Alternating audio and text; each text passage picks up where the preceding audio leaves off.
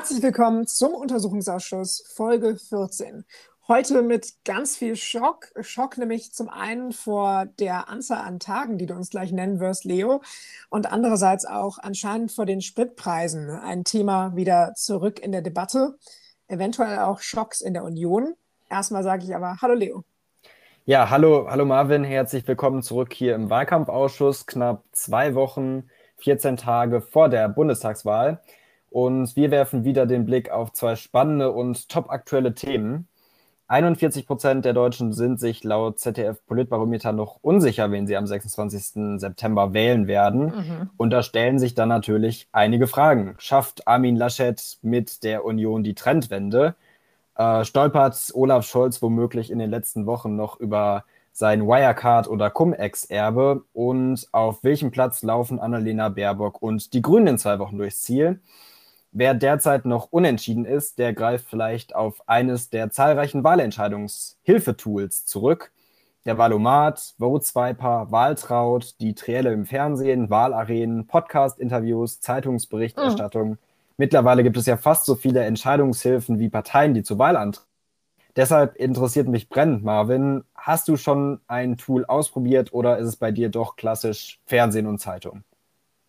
Aber sicher doch. Für mich ist es schon fast klassisch, auch den Valomat mitzunehmen. Der begleitet mich in der Tat seit meiner Teenagerzeit und seit ich noch nicht mal wählen durfte. Und dementsprechend habe ich ihn sofort gemacht, als er rausgekommen ist und sogar noch davor den für Berlin. Und ich muss auch sagen, dass es mir immer Spaß bereitet, dass es auch immer mm, mir einen Einblick bietet, aber zunehmend damit ein Politikwissenschaftler geworden zu sein, eher weniger Aufschluss bietet, äh, einfach weil alle Informationen mir schon geläufig sind mhm. und ich auch nach und nach immer mehr Kritisches an dem Tool sehe. Ich denke, es ist eine tolle Möglichkeit, mh, reinzukommen in äh, Parteiprogramme, sich so ein bisschen reinzufuchsen, wenn man äh, nicht so viel Ahnung hat oder auch einfach nicht so viel Zeit hat, sich damit zu beschäftigen. Aber was so ein Tool natürlich nicht aussagen kann und einschätzen kann, weil das jeder Einzelne für sich tun muss und eben sich dort auch informieren muss, ist, ähm, was man den Parteien abnimmt, was sie wie umsetzen werden, ob sie da das Zeug zu haben, ob sie dazu auch später die, die Mehrheiten haben können äh, und dergleichen. Also was äh, auch realistische, realistische Forderungen sind, die dann mal hinten runterfallen.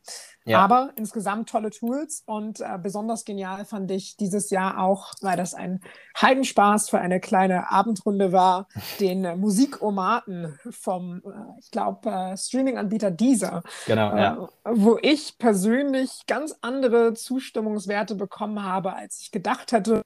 Und ähm, ja, wo das Ganze auch auf ominösen Playlists von JungpolitikerInnen basierte, wenn ich das richtig im Kopf habe. Leo, wie sieht es bei dir aus mit den Entscheidungs- und ähm, Informationshilfen für die Bundestagswahl? Wie gefallen sie dir? Ja, erstmal der, der Musikomat, den fand ich auch super, ähm, auch wenn bei mir ein interessantes Ergebnis rausgekommen ist. Aber mhm. es hat mich dazu veranlasst, dann doch mal in die Playlist der Parteien reinzugucken. und oh Wunder, in ja. der Playlist der CDU steht tatsächlich auch Bones MC und Trettmann drin. Also auch dort hört man modernen äh, Deutschrap, äh, überraschenderweise. Und ja, also ich bin genau wie du auch beim Valomaten immer gerne dabei. Ich habe auch vorher mhm. schon den Vote Swiper gemacht, weil der ein bisschen früher rausgekommen ist. Und ähm, vielleicht noch ein paar Hardfacts zum Valomaten. Den gibt es nämlich seit 2002 von der Bundeszentrale für politische Bildung. Und vor der Bundestagswahl 2017 haben circa 15 Millionen Menschen den Valomaten gemacht. Wahnsinn. Also man muss schon sagen, ähm, ordentlich NutzerInnen. Äh, und das Interessante ist, es gibt eine Metastudie von der Hertie School in Berlin. Die haben sich mal die Wirkung oder die Effekte des Valomaten ähm, angeschaut und äh, festgestellt, dass es gar nicht so viel Einfluss auf die Wahlentscheidung hat, aber eben einen enormen Effekt auf, die, ähm, auf das Interesse mhm. und die politische Bildung. Und es gibt einen Gastbeitrag von den beiden Studienautoren Simon Munzert und Sebastian Ramirez äh, Ruiz ähm, und die schreiben, in Zeiten von Missinformation im Netz und des zweifelhaften Einflusses großer Internetplattformen auf demokratische Prozesse schreiben Valomat und Co. aber durchaus ein Stück digitale Erfolgsgeschichte, in dem sie Menschen zu besser informierten Wählerinnen und Wählern machen. Nicht mehr, aber auch nicht weniger. Von daher sehr interessant, aber ich bin natürlich auch bei den ähm, traditionellen Medien dabei, den Wahltriellen und Wahlarenen, Ach, Interviews äh, in Zeitungen, im Fernsehen, im Radio. Ähm, das lasse ich mir auch nicht entgehen. Mhm. Äh, von daher ja, so ein bisschen umfassend. Und, ähm, ja, sehr schick. Damit würde ich vorschlagen, kommen wir dann auch zu unserem ersten Thema heute. Und äh, zwar geht es um die Union. Und da haben wir eine äh, ja, spritzige Headline mitgebracht vom bayerischen, äh, von der Süddeutschen Zeitung, Verzeihung. Es geht um den Bayerischen Rundfunk und den Bayern-Trend des Bayerischen Rundfunks. Äh, Rundfunks. Umfrage Bayern-Trend, CSU stürzt in die Laschet-Krise. Und Umfragen sind ja bekanntermaßen nicht alles, aber bieten eben einen Blick auf die Stimmungen im Land und bilden derzeit eine Stimmungslage ab, über die sich die Union ganz und gar nicht freuen kann. Im Trendbarometer von RTL und NTV kommen CDU und CSU gerade einmal auf 19 Prozent. Einige Medien titeln Umfrageschock für die Union. Marvin, du hast es vorhin auch schon angesprochen. Mhm. Und genau das dürfte es tatsächlich auch sein, denn es ist der niedrigste Wert seit 1949. Und während große Teile der Partei versuchen, die ersehnte Trendwende herbeizuführen, gibt es auch immer lauter werdende Kritik aus dem eigenen Lager an der Kampagne und am Kandidaten, besonders auch aus der CSU, deren Generalsekretär Markus Blume im Spiegel-Interview darauf verwies, dass man mit Markus Söder als Spitzenkandidat besser dastünde. Dabei muss man sich auch in der CSU Gedanken machen. Im Bayern-Trend des Bayerischen Rundfunks, wir haben es gerade schon angesprochen, zur Bundestagswahl kommt die CSU gerade mal auf 28 Prozent, minus 8 Prozentpunkte im Vergleich zum Juli und deutlich hinter dem Ergebnis der Landtagswahl 2018. Damals erreichte man noch 37,2 Prozent und das war damals schon ein schlechtes Ergebnis, denn damit ging die absolute Mehrheit in Bayern verloren.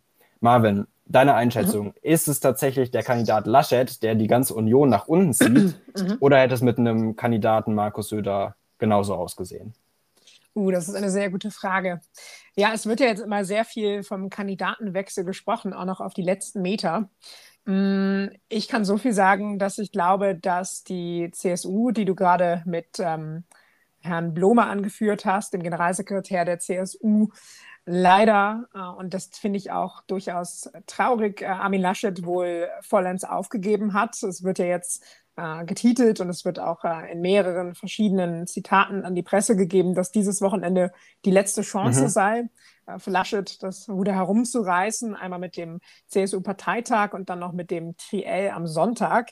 Mm, das Ganze wirkt aber so gerade auch mit der klaren Positionierung, ja, mit Söder hätte man anders dargestanden, könnte man den, äh, den eigentlich sehr guten Werten für ihn ähm, viel mehr Ausdruck verleihen in den Umfrageergebnissen für die Union.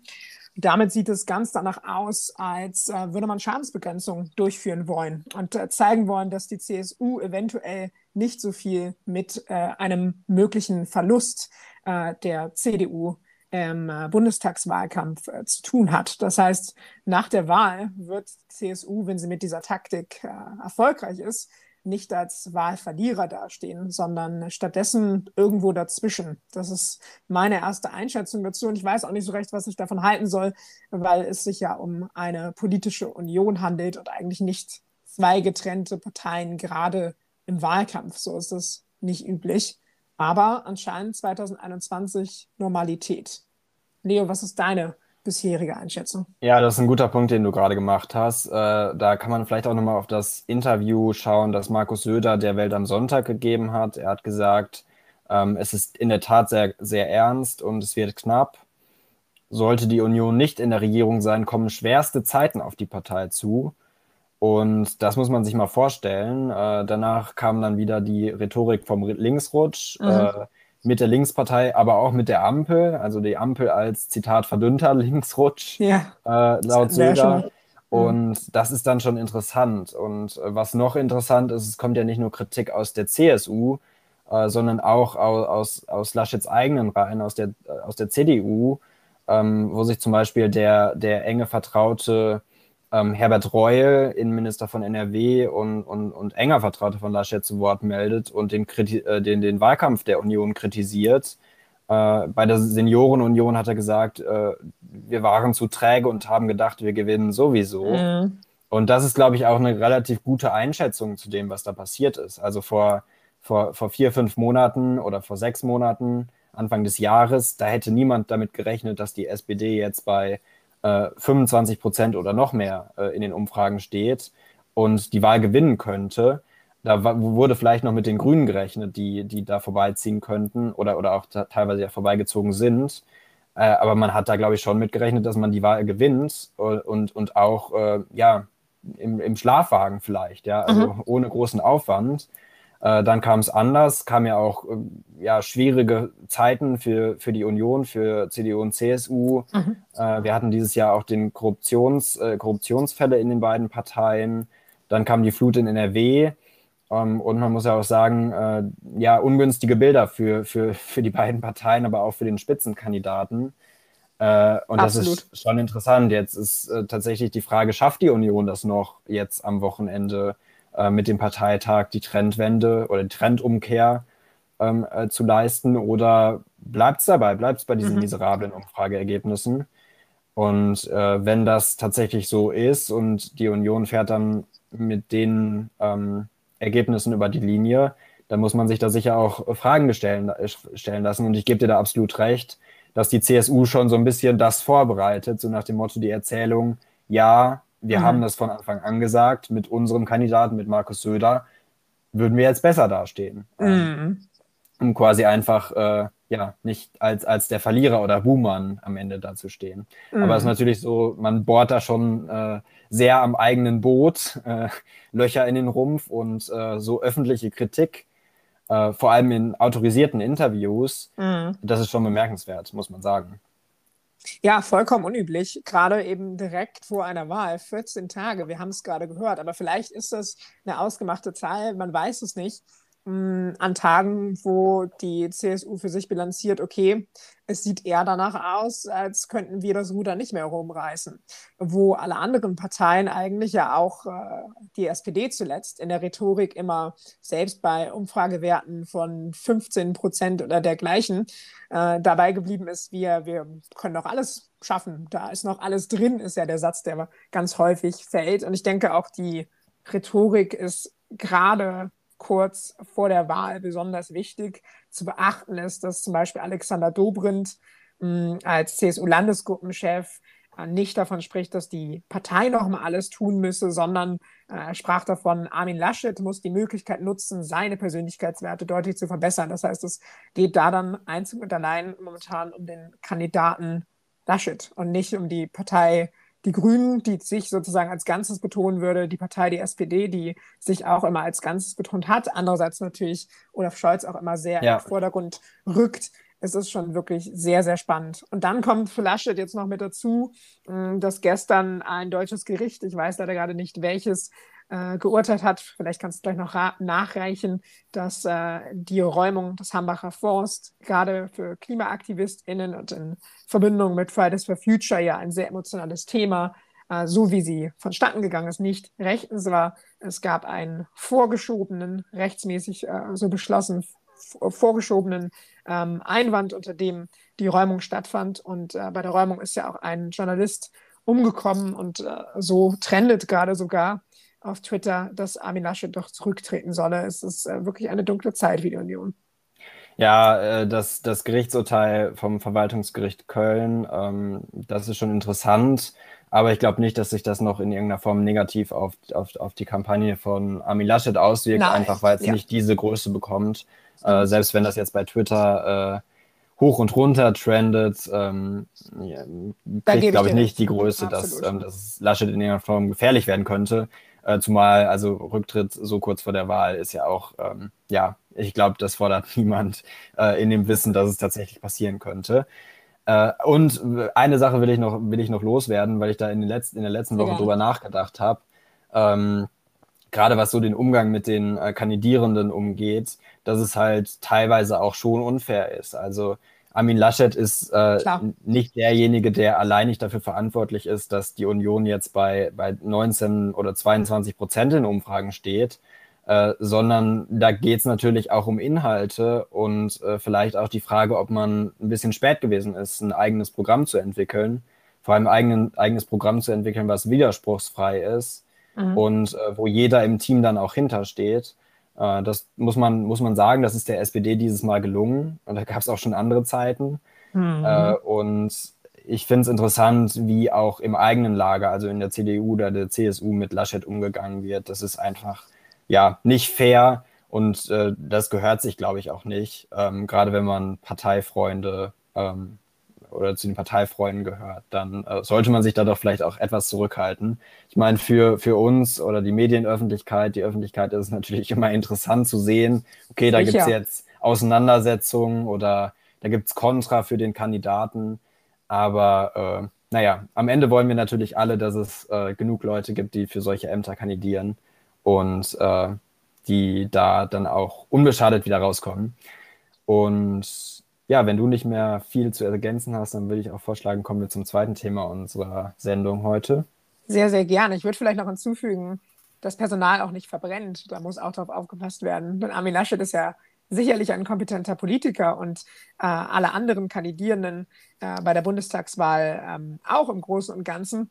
Das Ding ist nur, wenn die Kampagnen gerade so hitzig laufen, ist es schwer, danach in Posten zurückzukehren. Und es stellt sich natürlich auch die Frage äh, nach einer potenziell verlorenen Wahl für Armin Laschet, wie ist das dann weiter, Ministerpräsident zu sein? Ist da dann nicht mehr so viel drin in der politischen Karriere? Aber hoffen wir mal, dass das Personal weiterhin verfügbar ist und damit weiter zum nächsten Thema mit dem etwas reißerischen äh, Titel, diesmal von einer Boulevardzeitung äh, zu emotionalem Thema Spritpreisschock. Bald 2 Euro, Kostenexplosion an Tankstellen, jetzt heißes Wahlkampfthema vom, äh, von der Zeitung Der Westen.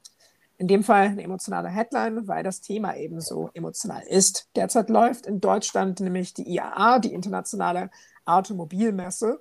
Und schon schleicht sich das fast schon vergessene Thema Spritpreis wieder in den Wahlkampf.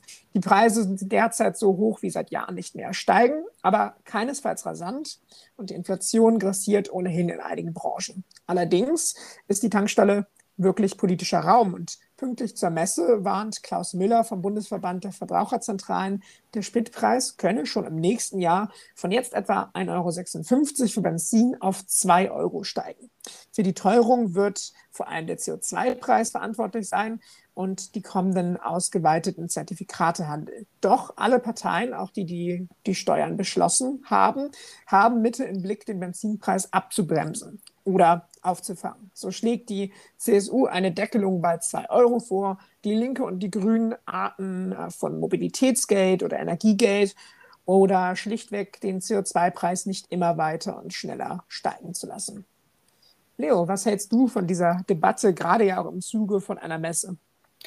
Ja, das Thema kommt uns bekannt vor, glaube ich. Da haben mhm. wir schon mal drüber gesprochen und äh, das war auch vor ich weiß nicht mehr wie vielen Wochen, die Zeit ist so schnell verflogen, mhm. aber vor einigen Wochen oder, oder ein paar Monaten schon mal äh, ein großes Thema in Deutschland. Damals wurde über die Forderung von Annalena Baerbock und den Grünen diskutiert, ähm, die schrittweise Erhöhung des Spritpreises um 16 Cent. Ja. Die Unions, äh, die, die Regierungskoalition hatte ja äh, eine ähnliche Erhöhung ähm, schon beschlossen. Mhm. Und dann gab es ja eine interessante Debatte darüber, wer jetzt was fordert, wie sozial das alles abgeht, ob es Entschädigung geben soll oder nicht. ähm, bei der jetzigen Debatte muss man sagen, äh, anscheinend hat der Verband der deutschen Automobilindustrie, ähm, der ja hinter der IAA steht, die ziemlich gut terminiert, so kurz vor der Wahl. Mhm. Ähm, dass man nochmal ordentlich Aufmerksamkeit für das Thema Mobilität ähm, erreicht und auch für das Thema Mobilität der Zukunft. Bei der IAA geht es ja, oder IAA Mobility, so heißt die ja jetzt, geht es ja vor allem auch um neue Mobilitätsformen und ähm, die Mobilitätsformen der Zukunft. Also es werden jetzt auch Fahrräder ausgestellt, aber man muss sagen, der, der Fokus ist immer noch auf, auf großen Autos. Ähm, und deshalb ist es schon interessant. Also ähm, gute Terminierung von der Ausstellung.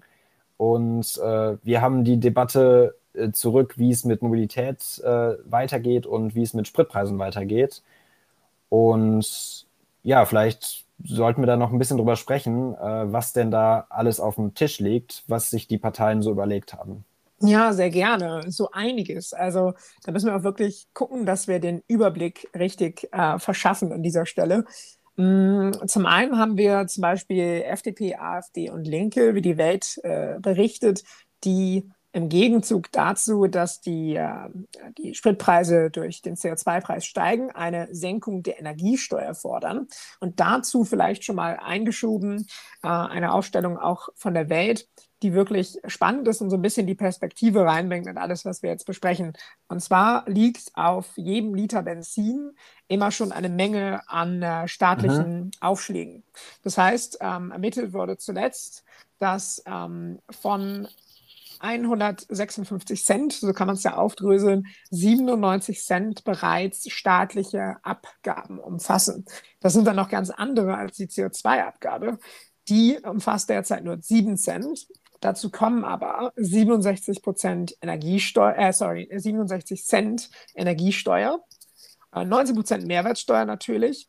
Das sind aktuell rund 25 Cent und da sind wir dann schon bei 97 Cent. Das heißt, der Staat besteuert Benzin schon längst äh, ganz äh, maßgeblich und das ist gar nicht allen so bewusst. Ähm, dementsprechend wäre eine Stellschraube, an der gedreht werden könnte, eben besagte Energiesteuer. Das fordern FDP, AfD und Linke. Mhm. Wobei man dann ja wiederum nicht den Hebel hätte, um zu sagen, wir wollen eben über den, ähm, über die Erhöhung des Spritpreises äh, erreichen, dass nur noch moderne und klimafreundliche Fahrzeuge auf den Straßen ähm, sind, am besten eben emissionsfreie Fahrzeuge mhm. und äh, alle älteren Fahrzeuge eben nach und nach von der Straße genommen werden. Ähm, und darüber wird ja auch diskutiert, über die CO2-Abgabe. Äh, wie hoch die am Ende ausfallen soll und wie schnell die vor allem ansteigen soll. Mhm. Äh, da gibt es unterschiedliche ähm, äh, Ideen. Die äh, Regierungskoalition hat sich auf 55, ähm, 55 äh, Euro pro Tonne CO2 ab 2025 ähm, festgelegt. Äh, die Grünen fordern noch ein bisschen mehr und ein bisschen schneller. Ähm, von daher würde dann eben auch der Spritpreis schneller ansteigen. Mhm. Da würde es dann aber eben wiederum dieses Energie- oder Bürgergeld geben, 75 Euro pro Jahr und pro Person, ähm, über das dann eben äh, die Bürgerinnen und Bürger wieder entlastet würden.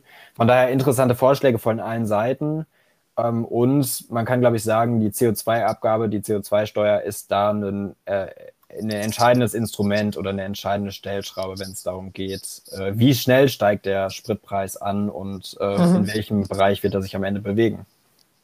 Ja, definitiv. Und es ist auch spannend, was es dann natürlich nochmal für Konzepte gibt, die auch ähm, mitbedenken, dass es andere Mobilitätsformen gibt. Also Linke und Grüne fordern beide Arten von Mobilitätsgeldern. Ähm, wie genau die ausgestaltet würden, ist natürlich auch eher eine Sache von Koalitionsverhandlungen.